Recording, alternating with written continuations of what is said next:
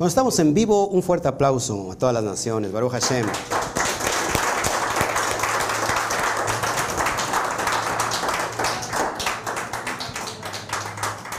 Tuve una charla hace un ratito con todos ustedes, también con los que están del otro lado de la pantalla por vía Zoom, para explicar un poquito a grandes rasgos lo que es esta parasha. No solamente esta parasha, sino todo lo que tiene que ver con la Torah, en sus 54 diferentes eh, emanaciones, que son las 54 porciones de, de la Torah. Eh, estamos en vivo, dale manita arriba, comparte, ayúdanos a, a, compartir estos estudios. Y gracias por estar con nosotros. Les saludo a todos los que están en YouTube, los que están en Facebook. Todos les decimos y da tiempo a los América Latina, 1, 2, 3. Shabbat Shalom. Bueno. Tenemos una porción llamada Noah. ¿Qué significa Noah? Es lo que vamos a estar descubriendo a lo largo de este estudio. Me voy a ir un poquito rápido porque puesto que ya puse en la mesa todo el análisis, eh, porque no tengo todo el tiempo de explicarlo, ¿verdad? Porque a veces son estudios muy largos, solamente para que seamos más prácticos, ¿ok? Bueno, esta porción, vamos a dar inicio a ella, para ya número 2, y estamos en el libro de Bereshit. Bereshit alude a qué dimensión? ¿A qué dimensión de la Sefirot? ¿Se acuerdan? No. Bereshit es el primer libro de la Torah y nos alude a, un, a una dimensión en, la, en el árbol de la vida. ¿Se acuerdan? ¿Cuál es la primera emanación del árbol de la vida? Keter. Están desconectados hoy, ¿eh? Keter. Keter tenemos toda la semilla de la luz que resguarda el secreto. Es decir, en, este, en estos primer libros de Bereshit tenemos todos los secretos fundamentales de todo el texto de la Torah. ¿okay? Aparte, emana en la dimensión de Atzilut, donde todo vale uno. Desde, de acuerdo a la perspectiva del Zohar, porque es lo que estamos estudiando, capítulo 6, verso 9 al capítulo 11, verso 32, recuerden que estamos eh, desde la perspectiva del Zohar.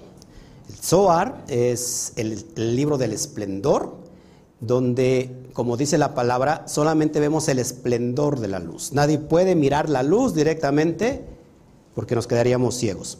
Lo que alcanzamos a percibir entonces solamente es el reflejo de esa luz. Pero este reflejo tiene mucha, mucha sabiduría, mucho secreto, reguarda mucha energía eh, cósmica.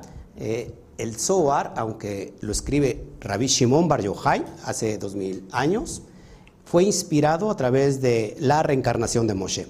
Moshe, una vez que sube a la dimensión de Atzilut, regresa y trae como que la Torah descodificada, como la primer Torah, que se entrega, acuérdense, eh, acuérdense, ¿en qué tiempo se entrega la primer Torah? ¿En qué fiesta? En Shavuot, ¿ok? Después en Yom Kippur, se, otra vez es la misma Torah como la primera, pero la segunda está codificada.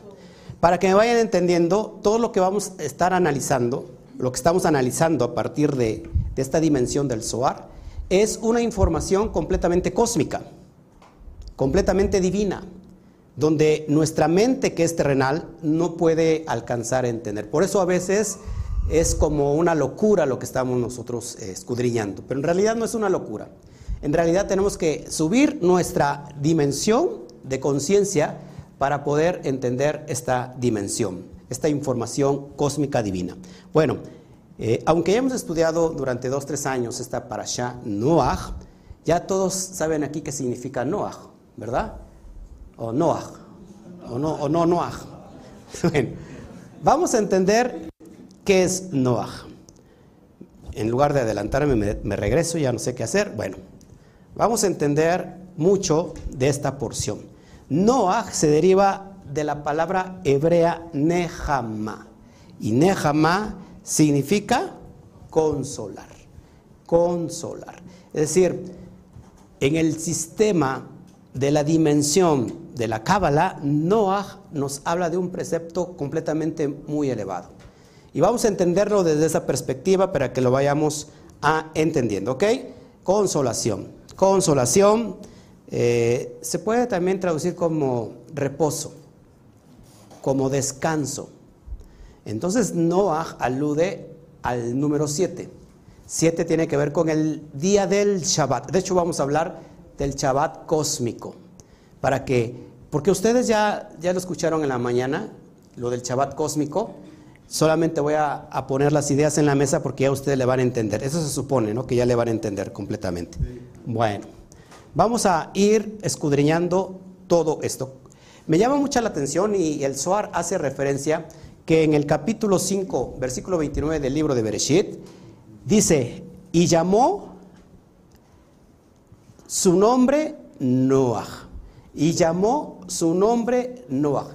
En el, en el original hebreo dice la palabra et. Et, para los que no saben, o para los que ya saben qué significa et, ¿alguien puede decir qué es et? ¿No? Aleph, Taf.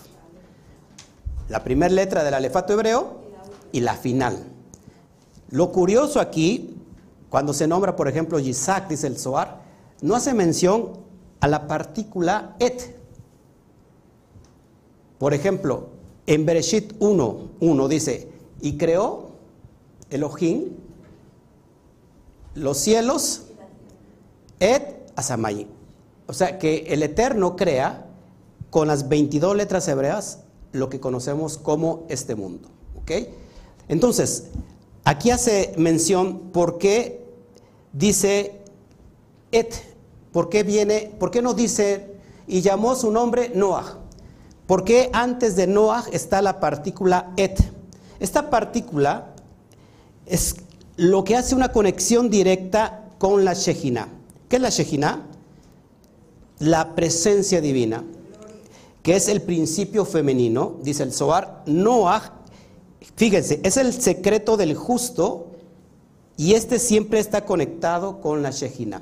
Porque acuérdense que Noah se le llamó hombre Ish Sadik, hombre justo, haciendo referencia que siempre debe haber una conexión directa entre Seirampin con Malhut. ¿Me siguieron? Aquí tienen ustedes, saque su, en sus papeles que le dieron hace un ratito, sus, sus hojas. Ahí tienen el árbol de la vida, para que me vayan entendiendo. Noah, en referencia al justo, está establecido en Yesod. ¿Ya lo vieron? Es decir, que Noah es la conexión de los mundos superiores con, con el mundo físico. ¿Sí? Et es en, perdón, la palabra et al es en referencia a la Shejina, ¿ok? A la presencia divina.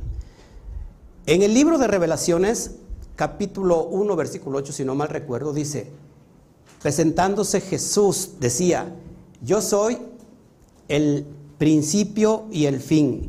Pero antes de eso decía, yo soy el alfa y la omega.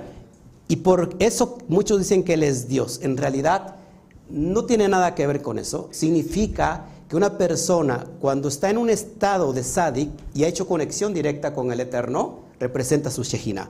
Entonces él mismo se presenta como Aleph Taf. Aleph Taf, que es principio y fin, es decir, me estoy unificando a al concepto del uno, de la eternidad. ¿Me siguen hasta acá? Así que no en este sentido, la palabra o la partícula et es en referencia a estar conectado con el santo bendito sea. Desde ahí va, ya entendemos el concepto. No estoy hablando de un personaje, el personaje puede ser ficticio, el personaje puede ser irreal, real, no interesa. Lo importante es la metáfora, que esta conexión está dentro de nosotros y cómo es necesario que despertemos esta conexión en nosotros para tener ese trato directo con el Santo bendito sea. Santo bendito sea practicaba todas las tardes con Adán, con Adán Arishon. Okay, la idea es que no, yo les enseñaba cómo hacer conexión con el Eterno para que Él venga a platicar toda la tarde con nosotros. ¿Se acuerdan cómo, qué les dije hace un rato en la mañana? ¿Sí? ¿No? ¿No se acuerdan? ¿No se acuerda cómo, cómo escuchar la voz de papá? la voz del Eterno en el jardín? Elevar Malhut al sitio primordial, al sitio que le pertenece. ¿Por qué? Porque antes de que se encendiera este árbol de la vida con sus, con sus diez emanaciones, solo había cuántas emanaciones? Cuatro emanaciones. La tríada superior, Keter, Jochma y Malhut. Cuando Adán transgredió, lo estudiamos hace ocho días, se, se desenrolló ese pergamino y aparecen estas seis midot o estas seis sefirot. ¿Ok? Es decir, Malhut cayó del lugar donde estaba. Entonces la idea es que el hombre dejó de escuchar a Dios. ¿Ok? La idea es que Noah nos, nos enseña códigos de conexión. Diga conmigo, códigos de conexión. Porque si yo no tengo códigos, esos códigos activos en mi vida, no tengo conexión con Dios. Y si no tengo conexión con Dios, estoy alejado de la Shejina. ¿Ok? Yo mismo soy la Shejina porque acuérdense que la Shejina, en el sentido del aspecto femenino, es la manifestación del Santo bendito sea en el mundo material, en el mundo físico. Dice el Zohar que la humanidad es la, vestidura de Akadosh Baruch. Es decir, que si nosotros Dios está desnudo, ¿ok? Todo esto es una metáfora, por supuesto que estoy hablando de metáfora. Bueno, vamos a, meternos de lleno para ir entendiendo todas estas verdades que para mí son muy importantes. Noah, les enseñaba hace un rato, que puede verse desde diferentes aspectos. Noah es Yesod, como hace un rato se los dije,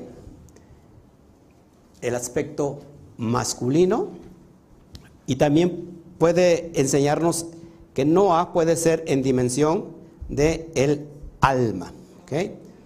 Entonces, alma, si, si Noah es el alma, la teba o el arca vendría siendo qué? El cuerpo. ¿Ok? Perfecto. Entonces, el arca, en hebreo teba, se puede, puede ser en referencia a Malhut, que es el mundo físico, o bien nuestro cuerpo. Si te das cuenta, es la historia entonces de Noah, del alma con el cuerpo. ¿Estás conmigo? Donde el arca de madera, que ¿se acuerdan cómo tenía que, que, de hecho, 120 años, ¿se acuerdan cuánto, cuánto duró la fabricación del arca? ¿Eh? ¿Y, ¿Y cuántos años vivió Moshe? 120. Todos son códigos. Nada es al azar. Bueno, la construcción, después mandó el Eterno que le pusiera brea, una, cubierta para, ¿no? para que no entrara agua. El arca de madera es donde entra la inteligencia animal. Todas las inteligencias animales entran al arca de, de Noah. Si el arca es en referencia al cuerpo, el cuerpo tiene inteligencia animal nuestra alma quedó atrapada eh, dentro de esa arca, sujetada, dirigida por inteligencia animal. El cuerpo, les he dicho, que tiene inteligencia, tiene pensamientos. ¿Cuáles son esas inteligencias animales del cuerpo? Los instintos. Muchos de nosotros nos movemos solamente por instintos. ¿Ok? En nuestro cuerpo guardamos todas esas inteligencias animales. El trabajo que, uno debe de hacer es en referencia a todo lo que hizo Noah. Noah estuvo 40 días, 40 noches, ¿sí? Acuérdense, 40 es en alusión a qué? El número 40 que hace letra, hace, hace referencia a una letra hebrea. ¿Qué letra hebrea? La letra Mem. La letra hebrea mem vale 40 y su dibujo pictográfico son unos surcos de agua. Nada es al azar. 40 en la cábala tiene que ver con la revelación de lo que está oculto.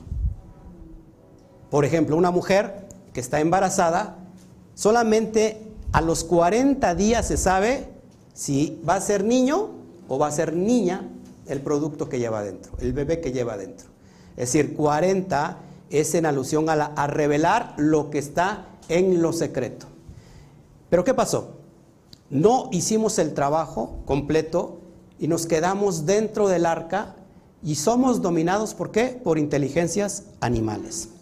Por eso, cuando a uno lo gobiernan los instintos, no podemos hacer el ticún correspondiente, el arreglo, el arreglo correspondiente de nuestras vidas y siempre vamos a estar viviendo dentro de un caos. ¿Me sigue aquí? Ok.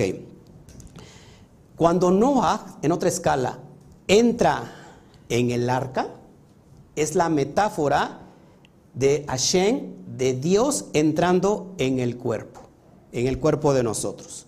Es cuando le damos hospedaje a Dios en nosotros.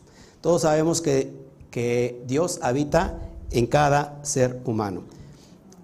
Cuando se hace el trabajo completo y somos gobernados por aquel que tiene el aspecto divino de donde emanamos, entonces nos dejamos de guiarnos por las inteligencias animales. Es muy fácil de entender. Cada vez que unifico cerebro y corazón, se, crea, ¿qué se crea? Un asiento, que en hebreo es es. La palabra cerebro, moach, y la palabra corazón, lev, me suman 80 en gematría. La palabra asiento en hebreo es es, vale exactamente 80. ¿Asiento para quién? Para el santo bendito sea. Cuando Él se, creamos un asiento para que Él gobierne, entonces salimos de esa arca. Y solamente saliendo del arca podemos procrear. Lo que hizo Adán. ¿Ok? Cuando leemos esta porción, que la deberían haber leído ya, esta porción, como dije hace un año, nos ayuda a unir Yesod y Malhut. Lo ven ahí en sus, en sus hojitas. Yesod, acuérdense, es el embudo. Les enseñé hace un ratito eso, ¿no? Yesod es el embudo de la botella. Acá hay un tapón, un límite. Bueno, para que esto llegue al mundo físico, todo esto es el mundo espiritual, el agua que lo contiene, para que esto llegue al mundo físico, hay que quitar el tapón, hay que, hay que quitar todo aquello que pueda traer bloqueos en nuestra vida. ¿Me sigue aquí? Cuando leemos esta lectura, lo que estamos haciendo es unificar Yesod y Malhut. ¿Se da cuenta que todas las parashot en realidad tienen ese propósito? Porque si no unificamos Yesod con Malhut, no somos embarazados de esa bendición divina. Entonces la idea es que cada uno de nosotros lleguemos a esa dimensión. ¿Me sigue aquí? Entonces, nos ayuda a, realizar una conexión con la luz del Creador. Esta lectura, cuando la estudiamos, cuando la meditamos, nos está ayudando a elevarnos. ¿Elevar qué? Nuestra conciencia, recuperar nuestra vina, rectificar nuestra vina, porque nuestra vina no está rectificada. La vina es la gallina que cuida sus siete polluelos. ¿Ok? Entonces, cuando nosotros elevamos nuestra vina, lo que estamos haciendo es que nos estamos conectando con la luz del Creador. Entonces, a Noah se le asigna la tarea de hacer cuerpo con el arca. Y él se funde con ella misma. Nosotros hemos equivocado el rumbo porque pensamos que somos, como les dije en la mañana, un cuerpo que se le ha dado un alma. Y si se dan cuenta en el relato, lo primero que se creó fue el alma, la esencia, y después se formó el cuerpo. ¿Me siguen aquí? Entonces en realidad nosotros somos un alma en un cuerpo. Es decir, el alma que entra a esta arca, que es el cuerpo, tiene propósitos. ¿Y cuál es el propósito? Simplemente unificar de forma sencilla lo espiritual con lo material. Cuando yo unifico lo espiritual con lo material, estoy elevando la dimensión física. Eso se llama, una, es una forma de tener, eh, no sé, eh, santidad, por ejemplo. Les explicaba en la mañana que todo lo que vino a separar, que fue la transgresión de esa generación. ¿Qué pasó con esa generación en el tiempo de, de Noah? Estuvo predicando que venía un diluvio y ¿qué pasó? Nadie le creyó. Esa, esa, ¿Cómo estaba esa, esa, esa generación perversa, malvada? ¿No? Transgredía, es decir, tenía una conciencia completamente inferior. Entonces vino una reestructuración. este Mabul, Mabul en hebreo significa inundación. Este diluvio lo que vino a traer es limpiar, reestructurar las conciencias a fin de que toda la descendencia que iba a salir a partir de Noah fueran personas elevadas. Vino el caos, vino destrucción, porque todo lo que produce caos produce desconexión de la luz. ¿Ok? Entonces, fíjense, lo importante, vamos a abrir secretos, ¿les parece? Noah transmutado al revés, es decir, yo cambio la posición de los nombres. Eh, Noah se escribe con, con nun het. Si yo pongo primero het nun, se da, me da la palabra gen. Y gen significa gracia. Es decir, que Noah, la esencia de Noah es la gracia. Todo esto se lo debemos a Abraham Abulafia, que, podamos entender que detrás de cada palabra se esconde una energía. Si yo transmuto el orden de esa misma palabra, me va a dar otro significado, por lo cual me está enseñando algo que está escondido y que no puedo ver. Así que Noah, que puede parecer consolación, también significa dentro de él gracia. ¿Sí? Entonces lo que nos está enseñando que la única bendición del cuerpo es el alma. Como la única bendición del alma es Hashem. ¿Ok? Está fácil, ¿no? Vamos entonces a abrir más secretos. ¿eh? ¿Qué, dice aquí? Si yo, ah, bueno, lo tienes ahí en pantalla. Noah está a la izquierda, viéndolo tú. Y yo cuando lo transmuto, me da la palabra gen. Gen. ¿Ok? Gen que es gracia. Ya he enseñado esto anteriormente, la letra Het. ¿Se acuerdan qué significa Het? Het, su pictografía de la Het, ¿se acuerdan? ¿No? Muro, muro de separación. Están separando algo. ¿Y la letra Nun? ¿Se acuerdan? Un esperma, vida. Separar la vida. Sí, separar la vida del caos. Todo lo que nos está enseñando esto, esto que está detrás de estos grandes secretos. Bueno, vamos a seguir y vamos a hablar un poquito del Shabbat cósmico. Porque aunque no lo creas, no es en alusión al Shabbat. Hay dos acciones en esta dimensión. Tenemos la gracia y tenemos el descanso. Lo primero tiene que ver con el esfuerzo propio del hombre, en referencia a la materia, a la naturaleza. Por ejemplo, en hebreo Elohim, se escribe, creo que lo traigo en pantalla, si no. Okay, Elohim tiene una gematría de 86. Por su parte, la palabra naturaleza, que en hebreo se dice ateva, vale exactamente 86. ¿Por qué es en alusión a esto? Porque si nosotros estamos en el mundo del caos, ¿cómo fue creado? ¿Por quién fue creado este mundo? Lo ves en el primer texto del libro de la creación del libro de Génesis, del libro de Bereshit. Bereshit bara, que significa en el principio creó. Elohim. Elohim tiene que ver con juicio, con Geburah. Y te lo está enseñando la propia palabra hebrea ateba, que significa naturaleza, porque la naturaleza cómo es? Implacable. Por eso estamos en un mundo del caos que necesitamos forzosamente la dimensión de Noah para poder transmutar este caos en vida. Ahora, lo primero es la gracia y el descanso, que es donde tomé casi dos horas de explicar lo que es el Shabbat cósmico en Zoom. No me voy a llevar todo ese tiempo, lo siento.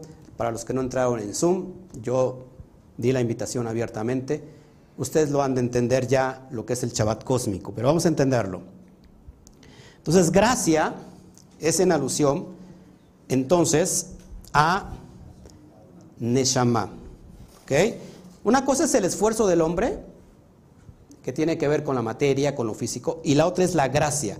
La gracia está conectado a la Neshama. Neshama para los nuevos tiene que ver con la dimensión de la primera triada, o, el, o más bien entre la conexión entre la conexión de Seirampin y Binah. ¿Sí? ¿Me siguen acá? Es como que la frontera. Ok. Entonces, la gracia, la gracia de Dios tiene que ver con el alma, alma Neshama, y tiene que ver con lo que es Jochma Nistara. Traigo en pantalla. Jochma Nistara y las letras del alefato hebreo. ¿Qué es Jochma Nistara? Apúntenlo.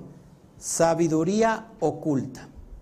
Es decir, amados, que esta gracia de Dios que alude al descanso en cuestión del Shabbat cósmico, es lo que se encuentra como la sabiduría oculta dentro de las 22 letras del alefato hebreo.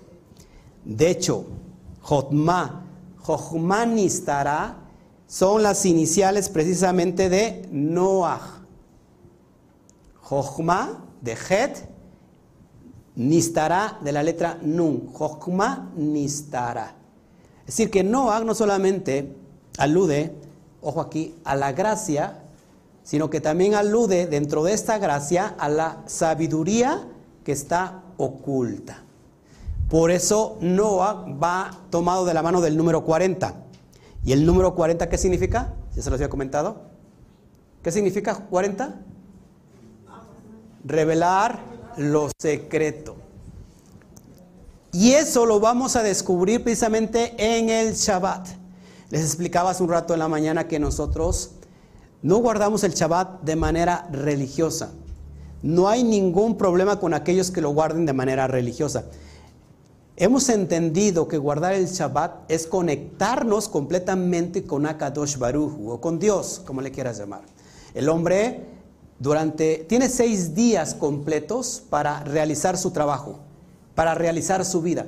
Pero el séptimo está encaminado al reposo, a conectar la vina que se cayó con la vina que está rectificada. Es decir, es volver al esquema primordial de de, Keter, Jochma y conectado directamente con Malhut. Es Adán hablando con el Padre en el jardín del Edén.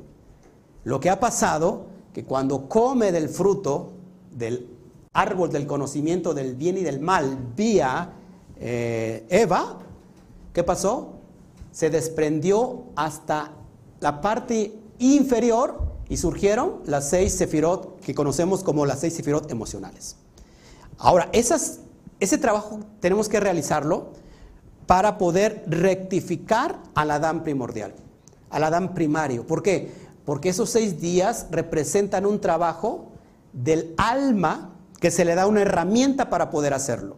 Si yo, si salimos a cortar el césped que ya está creciendo, yo no puedo hacerlo con las manos, porque me voy a lastimar. ¿Qué se necesita para cortar el césped de allá afuera? Una cortadora. Bueno, esa es una herramienta que se, que, donde podemos cortar el jardín. El alma sí mismo tiene una herramienta para trabajar esos seis días y esa herramienta es el cuerpo.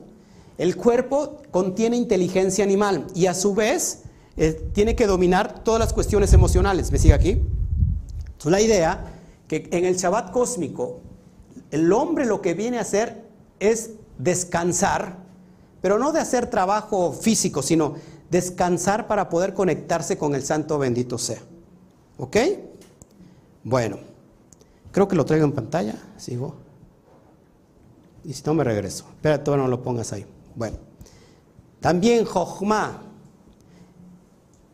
Tenemos, ya, vimos conceptos diferentes de, de Noah. Noah, transmutado, nos da gen.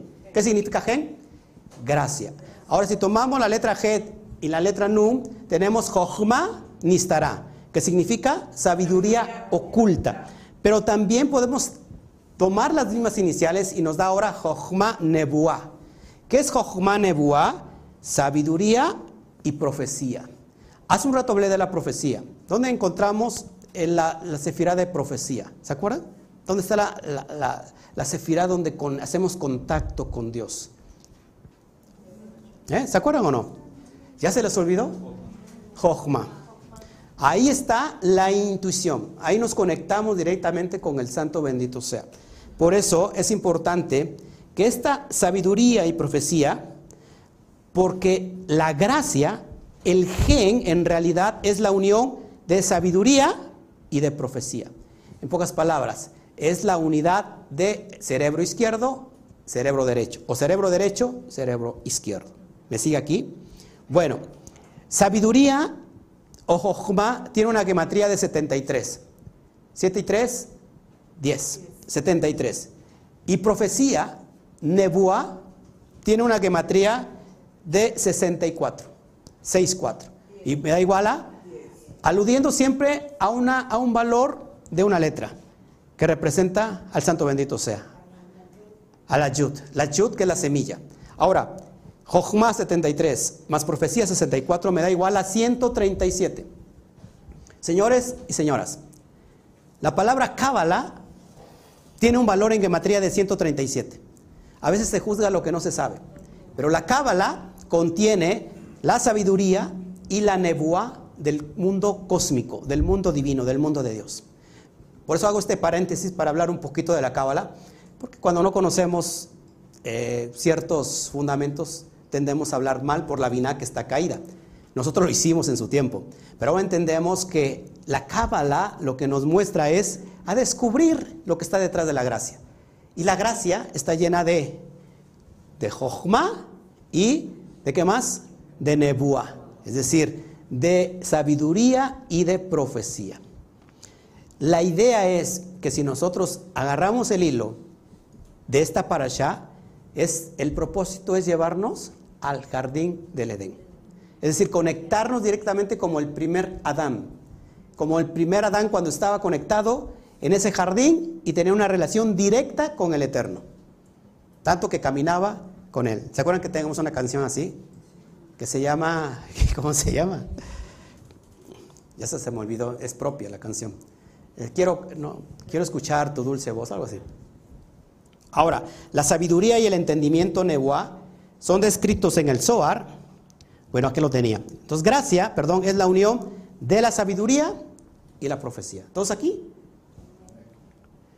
Jokma tiene una gematría de 73 y Nebuá una gematría de 64. Ese salió, ¿verdad? Porque está todo junto. Y Cábala 137. ¿Una pregunta hasta acá? ¿No? ¿Todo bien? ¿Se da cuenta por qué estudiamos Cábala entonces? ¿Se da cuenta por qué la Cábala estuvo resguardado por mucho tiempo? No porque sea algo oculto. O sea, estuvo oculto por mucho tiempo, pero todo lo que está oculto en la Torah no es para que permanezca oculto, sino en realidad es para que se revele. Las cosas secretas y ocultas le pertenecen a Dios. Malas reveladas son para nosotros y para nuestros hijos. Profeta Jeremías le dijo a Dios, Dios le dijo, clama a mí y yo te responderé y te enseñaré cosas secretas, ocultas, que tú no conoces. ¿Por qué nos da miedo lo que está oculto? Porque siempre lo desconocido nos va a causar temor. Ok, bueno. Seguimos, seguimos, seguimos. ¿Le está, le está interesando? Miren lo que es el Zohar. La Jochma y la Binah, en el aspecto de que Binah a esa escala es Nebuá, son como dos compañeros que nunca se separan. ¿Cómo lo aplico aquí en mi vida? Este pensamiento. ¿Cómo lo aplico en nosotros? ¿Qué es lo que no se debe separar en nosotros? ¿Eh? Bueno, sí, la gracia del Eterno yo. No se debe separar nuestros cerebros. Nuestro cerebro derecho está, debe estar conectado al izquierdo. Cerebro derecho tenemos los sueños, tenemos la intuición, tenemos el sexto sentido y en el cerebro, el cerebro izquierdo tenemos lo analítico, tenemos lo intelectual. Esto debe de estar unido, porque solamente unido podemos descubrir esa jotma, esa sabiduría que está oculta y descubrir la gracia. Es lo que nos viene a enseñar la energía de Noah guardando el Shabbat cósmico. ¿Me sigue aquí? ¿Qué otra cosa no se puede separar? Mi alma de mi cuerpo. Es ilógico que si mi alma se desprende de mi cuerpo, entonces estoy muerto en esta dimensión física. Pero si usted lo piensa, estamos como muertos vivientes cuando estamos sin revelación. Sabemos que somos un cuerpo nada más. Y que, ah, a ver si nos va bien el día de mañana. ¿Cómo estás? Pues, ay, pasándola, ¿no? ¿Cómo vas? Pues, estoy, que ya es ganancia. ¿Te das cuenta? Vivimos como muertos vivientes porque no hemos descubierto la Jochma Nistara, lo que está oculto. Es lo que dice el Zohar, nunca se debe separar. Y se lo recomiendo, siempre estemos unidos a lo que es esta dimensión. Bueno, el Shabbat. Vamos a entender un poco lo que es el Shabbat. El Shabbat es gracia y descanso. Estas se asocian directamente con el Shabbat. Shabbat tiene que ver con el número 7. Seis días trabaja el hombre, séptimo reposa. Séptimo hace la conexión directa con el santo bendito sea. Séptimo da el salto cuántico. Shabbat tiene que ver con Malchut, tiene que ver con la última Hei. La Hei, la segunda Hei del tetragramatón. La segunda Hei corresponde a la primer Hei que encontramos en el mundo superior. Es decir, regresar la Hei a donde corresponde. ¿Dónde corresponde? A la Vina. Pero como nosotros estamos en ese estado terrenal, pensamos que eso es todo y todo lo que tenemos y nos aferramos simplemente a la materia. Pero lo que es espiritual, como no lo podemos ver, no nos aferramos porque no tenemos seguridad. Pero la idea es que nos elevemos, elevemos nuestra conciencia para regresar la conciencia de la vina a la vina que le corresponde. Vina está en el mundo de Atzilut y Atzilut es uno. Todo es uno. Ok, entonces el hombre no ha de hacer nada a fin de de obstaculizar la acción divina. Shabbat no es para no hacer nada, es decir, no solamente para descansar, sino para el trabajo es que no obstaculicemos la acción divina, que no, no pongamos obstáculo a la acción divina en nosotros.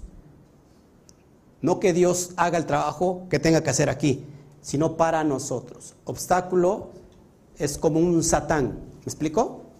Entonces la idea aquí es que nosotros debemos dejar que el Eterno actúe en nosotros.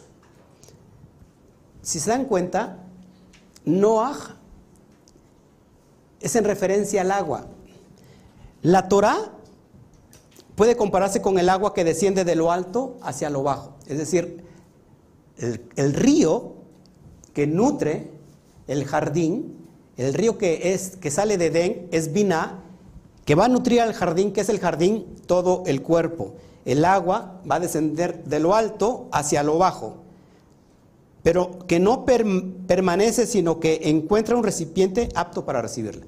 Nosotros no podemos hacer absolutamente nada con esa agua si no somos cli. En esa acción del Mabul, la creación no estuvo preparada para recibir tanta bendición. Por eso se formó un qué? Un gran diluvio. Entonces el esfuerzo que necesitamos hacer es el recipiente. Lo que les decía hace un ratito, la, la Torah nos enseña a hacer méritos, no a elevarnos a través de los méritos de alguien más. Cada quien tiene sus méritos. Yo trabajo a través de mi esfuerzo para crear mis propios méritos, porque cuando yo trabajo creo mi recipiente. Recipiente en hebreo es kli. Y este recipiente, escúchelo por favor, para que nunca se le olvide que es el Shabbat cósmico. Pueden asociarse con los seis días de la semana, porque la palabra cli recipiente tiene una gematría de 60 en relación a 6 multiplicado por 10. Es decir, que cada, que, cada sefiró, cada sefirot de, de, estas 6 se multiplican por un árbol de la vida. Entonces me da 60, que es Kli. Escuchen, Malhut no puede extraer la luz sin primero despertar el deseo. El, el Kli es el deseo. Kli es vasija. Malhut es la dimensión física. Nuestro cuerpo viene siendo Malhut y, no puede extraer la luz si primero no hay deseo. Y que, y que es despertado a través de la construcción de nuestra propia vasija. Hay personas que están pobres porque quieren estar pobres. Porque para ellos es pecado tener dinero, por ejemplo. Dice, yo me conformo con lo que Dios me dé. Y ya, cerraron su vasija. Pero si yo no tengo el anhelo y el deseo, no creo una vasija. Ahora, ¿cómo equilibro ese deseo? Ya se lo estoy enseñando. Si lo, dando exactamente, aludiendo al santo bendito sea. De acuerdo al Zohar, escuche, las almas fabrican vasijas a través de sus acciones positivas y hechos espirituales. Como decía hace un ratito Omar, yo tengo que hacer el bien. Esta alma que hace el bien está haciendo una vasija para que pueda retener la luz que se extraía del mundo superior. ¿Me siguen acá? El arca, fíjense, ese es el secreto oculto, dice el Zohar, de la historia de Noah. Escuche bien, el arca es Malhut y Noah las almas justas. Cuando yo estoy haciendo el bien, estoy recreando la dimensión de Noah, porque estoy recreando la arca que es necesaria para la salvación. ¿Me siguen? Después de que Noah construyó y entró al arca, le fue posible procrear descendencia para poblar al mundo. Si no, este mundo no estaría poblado. Ah, los judíos nos dicen que somos noágidas, que descendemos de Noah y de ellos de dónde descienden. ¿No? Fíjense, construir y entrar al arca es el misterio concerniente al despertar el deseo en Malhut. Si yo, escuche, si yo no entro al arca, no puedo, no puedo eh, despertar el deseo en Malhut. Y si no despierto el deseo en la parte física, no encuentro vasija. Hace un rato les pedía, les enseñaba yo cómo es la petición desde el punto de vista de la carencia. No es lo mismo pedir desde el punto de carencia a pedir desde el punto elevado. Cuando yo construyo mi arca, amados, todo está dado por hecho. Entonces la descendencia de Noah pertenece a la luz del Creador, que está revelada en el mundo físico. La luz del Creador está revelada en el mundo físico. Ustedes y yo somos la luz de ese Creador y todo lo que está aquí. Los sacerdotes, por ejemplo, los levín, levitas, e Israel, escuchen, sacerdotes. ¿Qué pasó? Es la Ah, de él, ok. Si me lo pueden sacar, por favor. Ah, no, pero si no, ¿quién, quién me transmite, va? Escuche, escuche. ¿Cómo se crea, cómo se crea el cli en esta dimensión física? A través de Kuanin, ¿qué significa Kuanin? Sacerdotes. Levín, que significa levitas. ¿Y qué más? E israelitas. Son el secreto de los tres, de las tres líneas derecha, izquierda y central. Así creamos vasija, porque si yo uno tomo la kaf de Kuanin, tomo la lamed de Levín y tomo la yud de Israel, me da la palabra kli. Y kli significa vasija. ¿Me siguen aquí? ¿Dónde está el Kuanin? Dentro de nosotros en el árbol de la vida.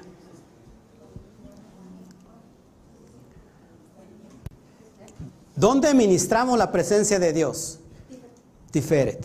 ¿Por qué se nos llama a ser como reyes y sacerdotes? Ahí ministramos y se crea el Cohen. El Cohen tiene a su alrededor qué? Levitas, que le ayudan en el trabajo. Es decir, cuando está el templo organizado, tenemos estos dos puntos, Juanín y Levín. ¿Y qué es Israel en el árbol de la vida? ¿Qué es Israel? La conciencia. No puedo elevar mi conciencia si primero no tengo Juanín y Levín, y Levín. Es decir, si no tengo primero sacerdotes y levitas. Cuando uno se crea Israel, se crea la conciencia, inmediatamente se crea qué? Una vasija. Se ha despertado el deseo de recibir. Entonces, gracia y descanso se asocian con el Shabbat. Porque Shabbat, escuche, ya casi voy a terminar. Shabbat tiene una gematría de 702. 702. Entonces, más que no hacer nada en Shabbat, en el sentido de la expresión de no hacer nada en Shabbat, en Shabbat no se trata de no hacer nada que, que pueda obstaculizar la gracia divina. Por ejemplo, la palabra gen, la palabra gen aparece exactamente 90 veces en el Tanaj. Gracia aparece 90 veces en el Tanaj. Fíjese que gracia está conectado directamente a agua. La palabra agua en hebreo es main. Y main tiene una gematría igual de 90.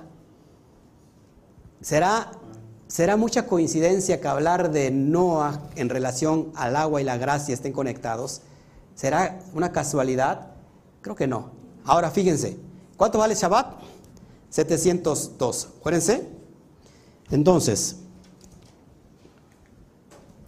hay una relación sutil entre la gracia y el agua. Hay una relación sutil entre la gracia y el agua. Gen, recordemos, es un anagrama de Noah, de Noah o de Noé en español. Se dice que cayó sobre la tierra una cantidad de lluvia tan grande, tan poderosa, que esta tierra, este, esta, esta vasija no pudo recibirla.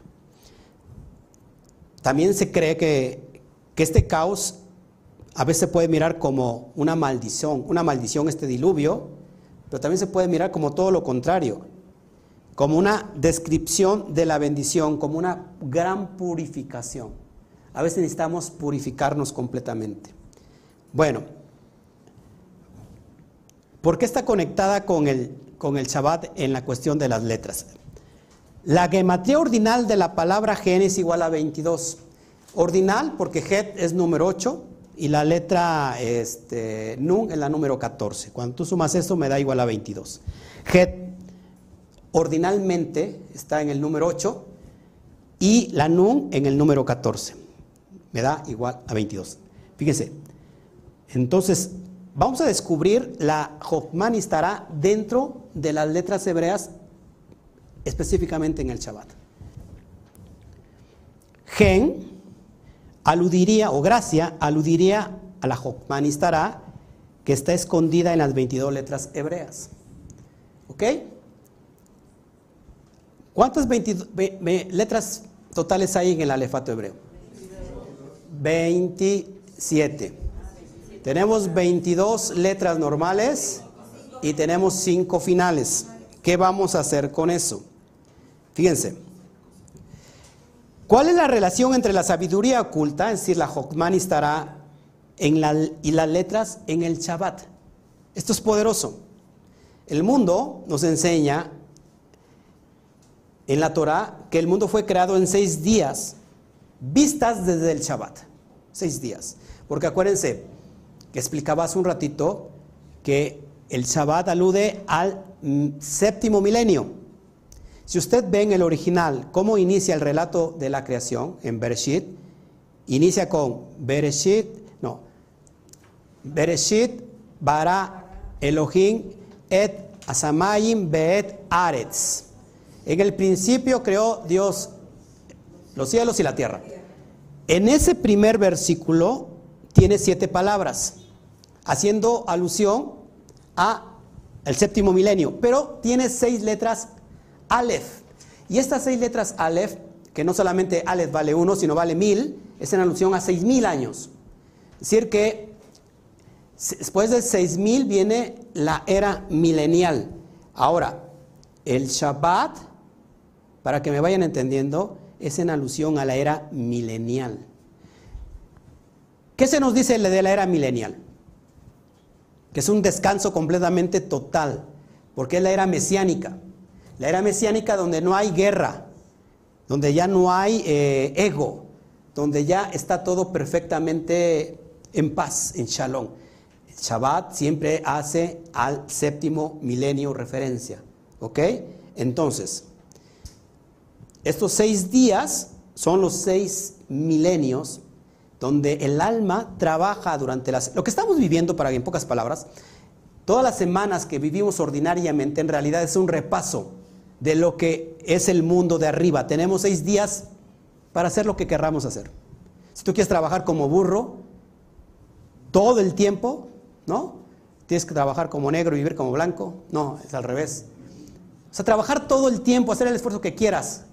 Pero el séptimo es para que reposes, hagas conexión directa. Y aquí encontramos la sabiduría oculta. Entonces, Dios, Hashem, creó el mundo por medio de las 27 letras. 22 normales y 5 finales. ¿Me sigue? ¿Cuánto vale Yud Kei Bat Kei? El tetragramatón, el nombre inefable, 26. Cuando halló a 26, lo multiplico por el número de totales de las letras hebreas, que es 27, me da exactamente el valor de gematría de 702. 702 en alusión al Shabbat. ¿Se cuenta por qué la importancia del Shabbat? Es decir, si usted viene al Shabbat y llegó y salió como llegó, significa que nunca descubrió la esencia del Shabbat. ¿Sigue conmigo? 702 transmutado, volteado, ¿qué valor me da? 207. ¿Cuánto vale Insof? 207. Shabbat, hijo, es increíble. Shabbat, que es Malhut, es Keter volteado. Es decir, tenemos la oportunidad de bajar a Keter a esta dimensión de Malhut. Porque la luz, la luz también vale 207, Or. Lo mismo que el valor transmutado de Shabbat 702. Por eso yo estoy completamente enamorado. Ya para ir terminando, le damos un fuerte aplauso al Eterno, al Santo bendito sea por otorgarnos el Shabbat. ¿Se da cuenta por qué no tomamos el Shabbat de forma religiosa? Porque esto no nos enseña la religiosidad. La religiosidad es decirte, si no guardas Shabbat, te va a ir mal.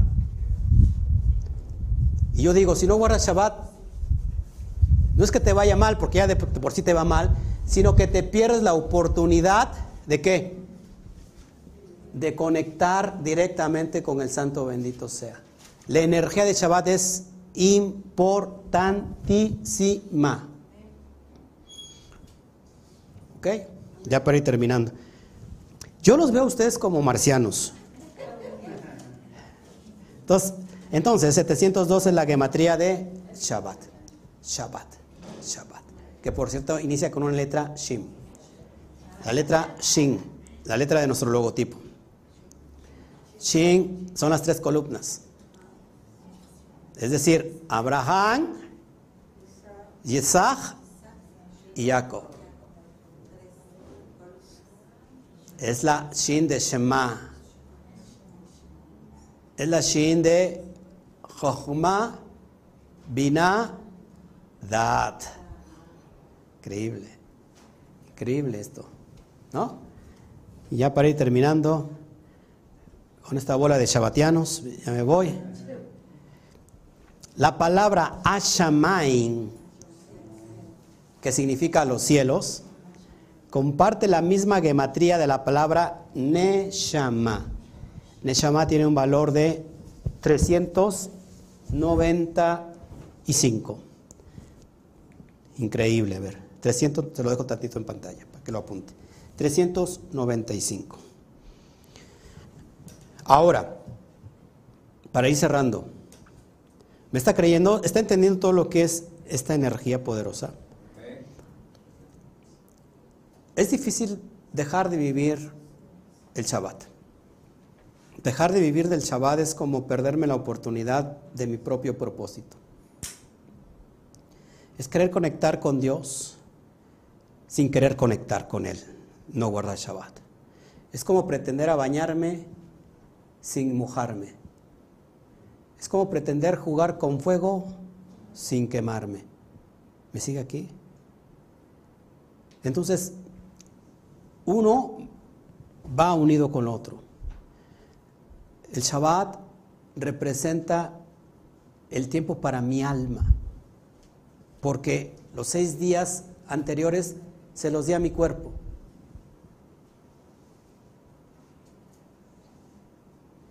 Podemos hacer ejercicio, ¿está bien hacer ejercicio?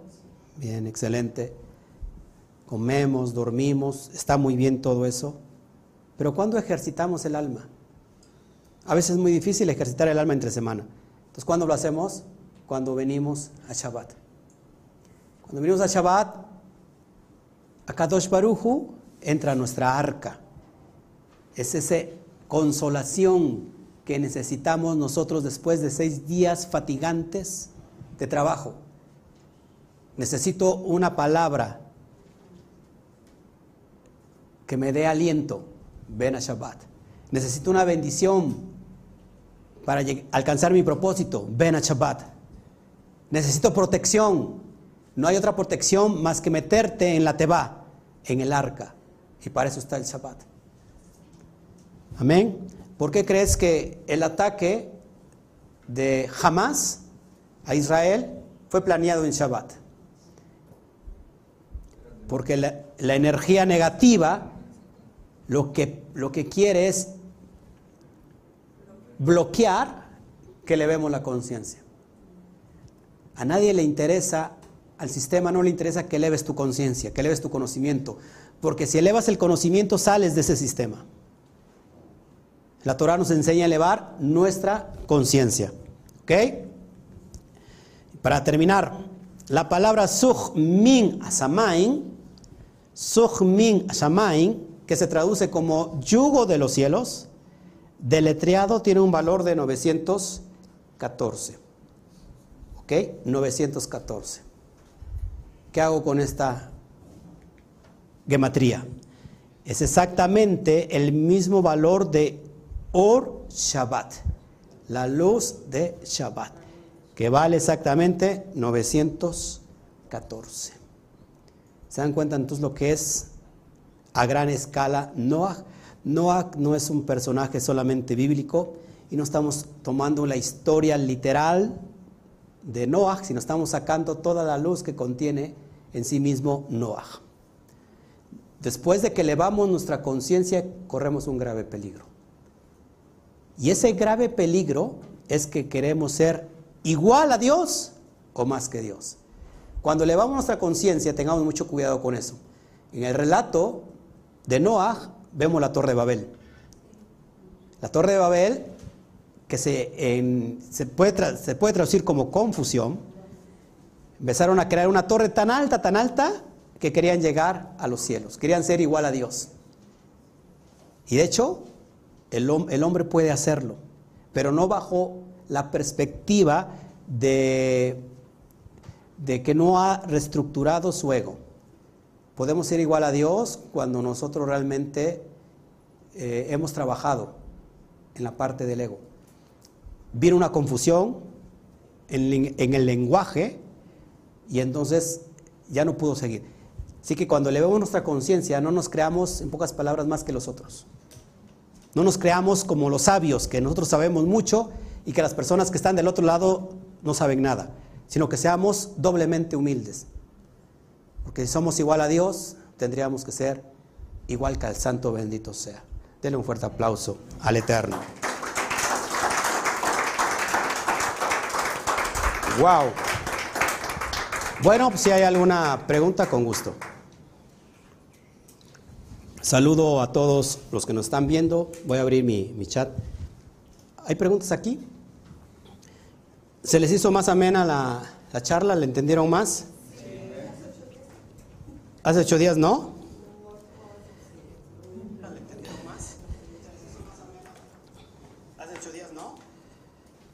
Bueno, saludamos a Rafael Santiago. Gracias. Gaby Quesada. Chaguató también para ti. Rose Martínez, igual Chabat Chalón, Mayelin Martínez, Hernández, perdón. ¿Pueden ¿Qué? Compartir la gráfica. Ah, lo que les dimos simplemente fue el árbol de la vida, las, las 10 sefirot. Ok, Ricardo Cano Shabbat Shalom. Pascasio Baruch Hashem, gracias también a ti por tu vida. Bueno, no sé si haya preguntas aquí. Me meto en Facebook. ¿Estuvo fácil, entendible? Espero que sí. La idea es que yo quiero hacer muy, muy fácil lo difícil. Que lo podamos entender de manera sencilla, sistemática, sin muchos problemas, sin, sin tantos espasmos. ¿no? Y lo hago así porque no quiero que nadie tenga pretexto. Es decir, que nadie tenga pretexto de que no entendí y que, pues, que no sé. Vamos a ver si, si hay comentarios. A ver, Adela, en Facebook, dime. La luz que, significa que, fue, que significa que fue negada a los hombres en un Rashi. ¿Qué significa la luz primordial? La luz primordial es la dimensión y emanación de Keter. Esa luz que contiene todo. Y cuando digo todo, es todo. Ahora, esa luz no la podemos recibir. ¿Por qué? Porque nos mata. ¿Y por qué nos mata? Precisamente por la conciencia caída. ¿Me siguen aquí? Adán Kadmon es esa gran conciencia que contiene toda esa luz. Es esa gran alma poderosa de la cual pertenecemos. Nosotros somos chispas divinas de ese Adán Kadmon. Adán Kadmon es la esencia de Akadosh Baruju. ¿Ok? Adán, cuando Adán Kadmon se recrea el Adán primordial, este estaba bajo esa condición. Su mente, su cerebro, estaba unificado y estaba trabajando al 100%. Podía decirle a este animal, a millones de animales, sus nombres. Pero, ¿por qué volteas a ver a Alberto? Entonces, Alberto no estaba, en ese entonces todavía no existía.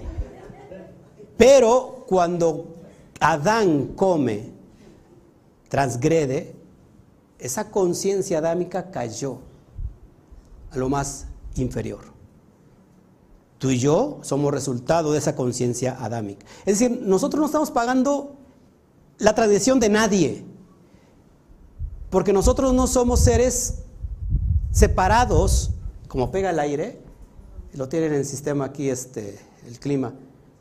Ok, me pega el aire y este, se escucha en el micrófono. Escuchen, como no somos seres independientes, sino somos seres unificados a esta gran conciencia, el trabajo es unificarme a esa gran conciencia, llamada Adán Kadmon. Pero yo no me puedo unificar si primero no cambio mi pensamiento para afectarte a ti, para afectarte a los que están del otro lado. Porque somos una conciencia colectiva.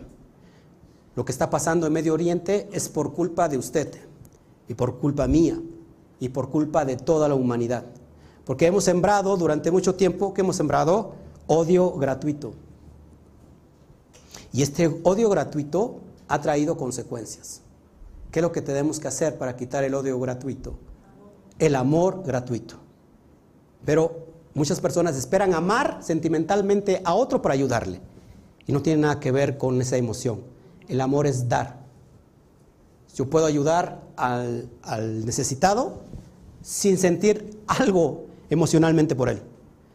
O sea, yo puedo ayudar al pobre necesitado sin estar enamorado de él. Claro, sin conocerlo. Eso es amor. Pero se nos enseñó que el amor es la emoción que produce ese, ese sentimiento, o el sentimiento que produce la emoción, perdón. Pero aquí el amor es emular a Shen. ¿Cómo lo emulo? Simplemente dando. Cuando yo doy, estoy cumpliendo mi propósito. Estoy haciendo lo mío. Por lo cual, si cada quien hace lo suyo, estaremos unificando esta gran conciencia colectiva que permea y afecta a toda la humanidad. La perspectiva de alguien negativa, una perspectiva negativa del prójimo, afecta mi percepción.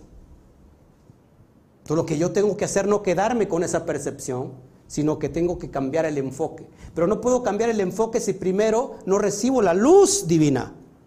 Si esa luz me alumbra a mí, puedo cambiar mi perspectiva porque me estoy desalojando de toda negatividad. Porque estamos llenos de esa inteligencia animal. Voltea a ver el de junto. Y dile, estamos llenos de esa inteligencia animal. Jesse lo luego voltea a ver al de junto, porque no tiene nadie junto, ¿ah? por eso. ¿Ok? Entonces, la, hacia su amigo imaginario. Entonces, la idea, amados, es que yo empiece a cambiar mi perspectiva, pero si no, no puedo hacerlo primero si primero no cambio el chip. ¿Cuál es el chip que tenemos? El chip incrustado de la conciencia inferior, de la conciencia baja. Es decir, que estoy viendo desde una perspectiva completamente negativa. Por más que quiero ver positivo, no veo. Porque ¿cómo voy a ver positivamente si estoy en el mundo del caos? Pero sin embargo, Job, ¿qué hizo? Job estuvo, le quitaron todo, todo, todo, que es una alusión al alma, al alma que inferior, que una vez a sus méritos es elevada. Cuando Job le decía a la esposa, maldice a tu Dios y muérete. Es un perro lleno de llagas. Se te, quitaron a la familia. Pero Job lo que, lo, que, lo que pudo hacer bien hecho es tener una perspectiva clara. Porque Job representa el sádic, el alma exiliada. Nosotros somos esa alma exiliada. ¿Dónde está, dónde está esa alma exiliada? En Misraín. ¿Qué es Misraín el cuerpo? El Egipto. Estamos exiliados en el cuerpo y estamos exiliados en el mundo. Por lo cual, mis lentes están graduados para mirar de la perspectiva del mundo, que es lo negativo. Pero puedo cambiar mi perspectiva elevando mi conciencia. Para eso son los días de Shabbat, porque cuando cambio mi perspectiva, entonces puedo tener una conciencia activa positiva y puedo ver lo que quiero que a mí me suceda para bien. Y entonces estoy afectando para bien a todos los que están a mi alrededor. Porque somos como portales divinos. Un sádic, recuerda que es aquel que une cielos y tierra. Un sádic prácticamente es aquel que tiene la capacidad de unificar los cielos con la tierra. Y el sádic puede ser tú, puedo ser yo, podemos ser todos los que estamos aquí, siempre y cuando elevemos nuestra conciencia. Pero mientras estemos sumergidos en el sistema religioso, el sistema religioso te va a decir no eleves tu conciencia porque te vas a salir de mis reglas y no me, no me conviene que salgas de mis reglas. Porque aquí yo soy el que enseño, aquí yo soy el que te conecto, aquí yo soy el que soy el intermediario entre Dios y tú. Y jamás te enseñan a encontrar el propio maestro que está dentro de ti. La cábala lo que nos enseña es que conectemos con el maestro interior que tenemos, que es la Neshama. Esa Neshama que nos conecta a los mundos superiores, que nos activa para mirar que aunque estamos en un mundo del caos, podemos transformarlo en un mundo del bien, en la gracia. Desgraciadamente la gracia está oculta. ¿En dónde? La Jochman estará está oculta en las letras hebreas. Y si no estudiamos la Kabbalah que nos enseña a abrir las letras hebreas, no vamos a descubrir la sabiduría, que está permeada de gracia. Y luego, si no tengo gracia, entonces vivo en desgracia. Somos unos desgraciados. ¿Me sigue? Por eso es importante tener la perspectiva correcta dentro del caos. Arriba de Gesed y, y, Geburah, de bondad y de rigor, hay una letra que está sobre ellas. Esta es la letra Aleph. Porque todo lo que trae intermediación y equilibrio en este mundo del caos es la letra Aleph.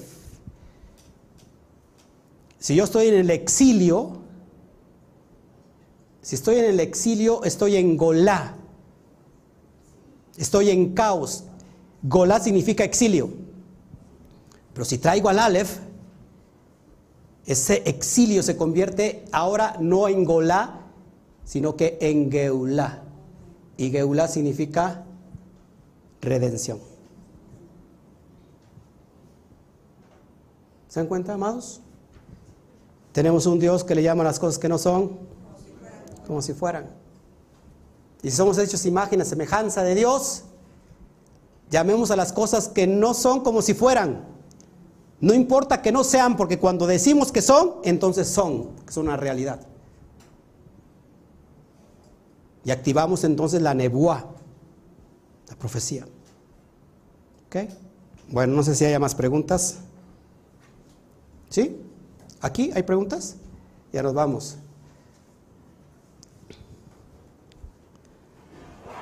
Es que aquí no me salen los comentarios.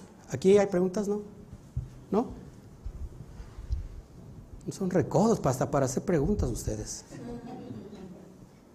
Son de Monterrey. No es saludos a los de Monterrey. Les amo. Alberto, ¿tienes alguna pregunta?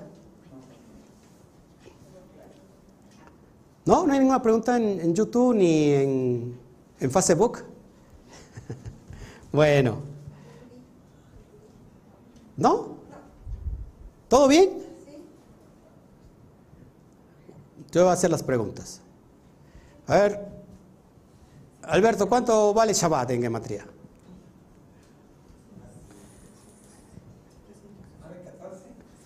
¿900? No, 702. A ver, Anel, ¿qué pregunta tienes? No, que la, si la, este... Si le puede pasar el micro. De, de, de Noah, o sea, si fue en realidad, no es, no es una, este... Ajá, es literal la historia. En realidad, no. O es una alusión. A ver, nuevamente. A ver, por favor. No sé si entiendo, pero...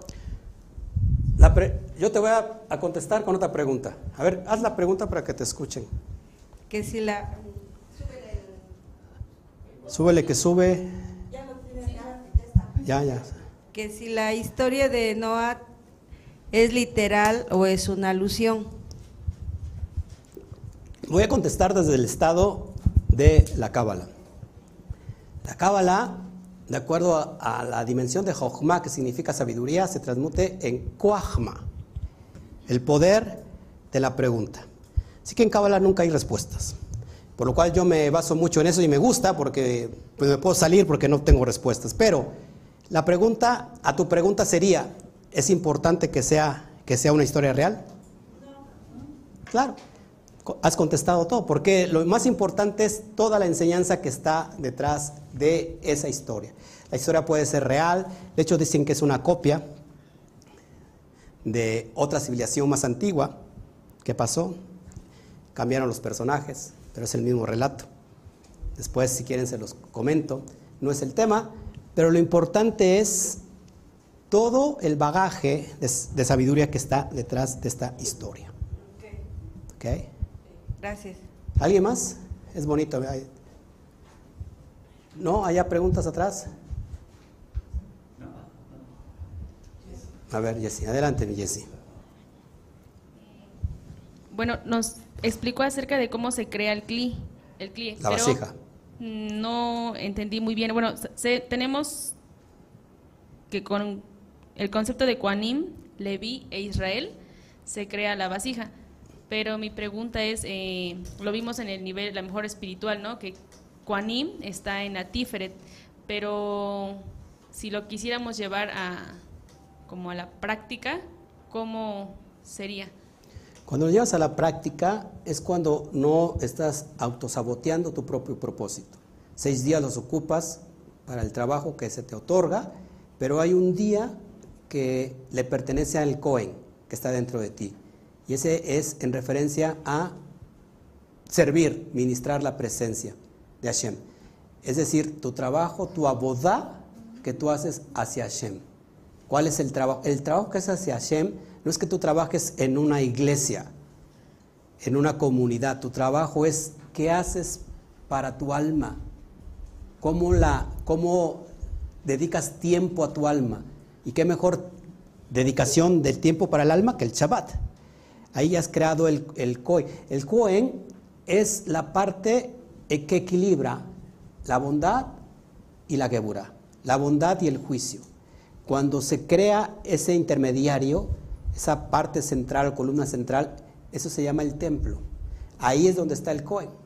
El Cohen está a su alrededor con levitas. El levitas son los ayudantes. Entonces, es toda la impregnación de energía que tú le das a tu alma en Shabbat. Si eso hace, lleva la capacidad de elevar tu conciencia, se crea Israel. Y entonces creas una vasija. Tu cuerpo es la vasija. Pero la pregunta, ¿qué está recibiendo nuestro cuerpo? Dice que nosotros somos lo que comemos. No, si no, voltea a ver el de junto. Somos lo que comemos. El cuerpo es la que va a recibir. Pero si el alma está inyectada de qué? ¿De qué está inyectada el alma, no? Porque puede estar ganando mucho el alma nefesh. El alma nefesh es el alma animal y puede estar dando eso solamente a nuestro cuerpo.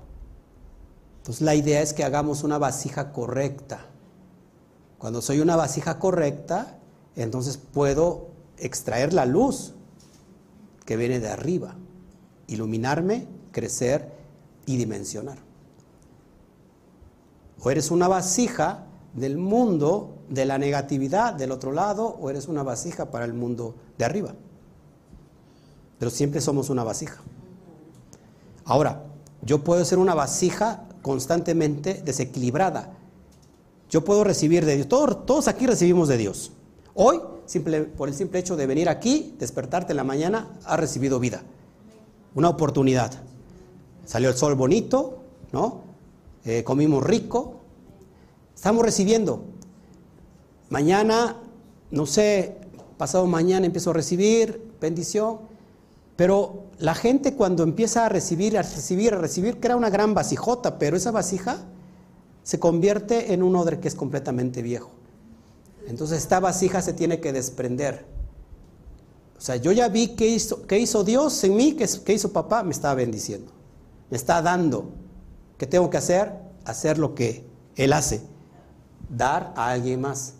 Entonces emulo a Dios y me convierto en Dios. En ese sentido. ¿Me siguen? Ahí esa vasija está siendo una vasija rectificada. Es como creo esta gran vasija. Todo en la dimensión, no solamente el cuerpo es vasija, la mente también es una vasija. El cerebro es una vasija. ¿Qué va a recibir tu cerebro? De lo que está permeado tu mente. Tu mente a la vez es una vasija. ¿De dónde está recibiendo tu mente? De la emanación de arriba. Tu alma es la semilla y tu cuerpo es la vasija. En otra dimensión, el alma puede ser la vasija. ¿De quién? Del aliento divino, de Dios. Porque sin el, aliento no tenemos vida. ¿Me siguen acá? Bueno, no sé si hay alguien más. Sí, adelante. Ahí está el micro. Hay que comprarnos un inalámbrico. Este, preguntan en YouTube, Román John, Dice, Pastor, ¿qué opinión tiene usted de la filosofía y las creencias religiosas de Oriente y textos sagrados más antiguos como los Vedas y conocimiento elevado como el yoga? Bueno, que todo, que todo tiende hacia arriba. Que todo viene de, fíjense, estar en una conciencia superior es definir que solamente el conocimiento viene de una fuente. ¿De qué fuente? de Dios, de Hashem. Es decir, que los budistas, los de yoga, los de otras filosofías, ¿están conectándose con Dios o no? Sí, exactamente. Cambia el envase, pero lo que contiene es exactamente lo mismo. Yo no puedo condenar a un sufista. ¿Qué es, qué es el sufismo? ¿Se acuerdan que se ha hablado del sufismo? La parte mística musulmana. Así como nosotros tenemos la cábala, el musulmán tiene, el musulmán, perdón, tiene la práctica mística, eh, se llama sufismo. Ellos conectan con Dios. En realidad nosotros y cada persona tiene una conexión directa con Hashem. La idea es que yo puedo tener una conexión directa con Dios, pero no necesariamente es tu conexión. ¿Me explicó? Cuando yo impongo mi conexión como la única conexión verdadera, estamos en un grave problema, porque entonces estoy aludiendo que yo soy Dios Todopoderoso. Pero nadie tiene la verdad absoluta. Hay caminos diferentes que conectan a Dios. Lo único que podemos tener de ventaja, con todo respeto, el acceso a estos códigos poderosos que contiene la Torah. Si el, cielo, el cosmos, lo que, vemos como materia fue creado a través de las 22 letras hebreas, amados, pues el camino es por ahí. No significa que aquellos que están en diferentes doctrinas filosóficas no estén conectando con Dios. ¿Ven el pensamiento libre? Aquí lo que tratamos de, ¿cómo se puede decir? De, de solventar o de fundamentar es el pensamiento libre. O sea, aquí condenamos a alguien que piense exclusivamente como una forma y que diga, este es el pensamiento único y verdadero. Nadie tiene la verdad. Nadie la tiene. La único que el, que tiene la verdad es el Insof. ¿Ok? Dios es el que tiene la verdad. ¿Tenemos una parte de verdad? Sí. ¿Que hay unas formas más directas de conectar? Por supuesto que las hay. ¿Que hay más es más fácil llegar por ciertos caminos? Es verdad. Pero no significa que aquel que lleva una doctrina diferente, porque piensa diferente a mí, no esté conectando con Dios. Conecta a Dios a su manera y a su forma. Así que todos mis respetos para todas las doctrinas místicas, porque todas, todas, todas, todas es una emanación para conectarse con Dios. Vamos a hablar para la clase que sigue, me voy a comprometer, vamos a hablar de los seres intraterrestres, que habla el Zohar. Seres intraterrestres, seres que viven debajo del agua. Y se va a sorprender porque cuando dicen, ¿cómo que seres que viven debajo del agua? Eso lo dice el Zohar. Recuerden que el Zohar es comunicación codificada superior, divina. Vino un pastor hace años aquí de, de, África y decía que salían seres del agua, que se convertían en hombres. Salían del mar y decían, ah, ¿qué, eso qué cosa. ¿Han escuchado hablar de Pachita? Pachita, hay un relato que se mete debajo del mar abierto como dos, tres horas. Bajó por una escalera y después de esas dos, tres horas ascendió. Y se curó esa artista que se quedaba sin, sin voz. Ahora, eso lo habla el Suar. Entonces, vamos a, comunicarnos, o voy a, tratar de comunicar estos mensajes que son poderosos, pero que son peligrosos para una vina que no está rectificada. Porque una vina que no está rectificada va a decir, no, no, esto no está bien. Sin embargo, volvemos a lo mismo. El sabio dice, yo solamente sé que no sé nada. ¿No? Por lo cual necesito aprender. Y aquel que ha aprendido y llega a un conocimiento pleno y dice, ahora reconozco que sé menos porque entiendo que hay muchas cosas que no conozco. Por lo cual definimos que solamente conocemos una pequeña gotita del inmenso océano que desconocemos. Que el Eterno me los bendiga, me los guarde y le decimos a la cuenta de tres, Chagua Top. Uno, dos, tres, Chagua Top. Nos vemos.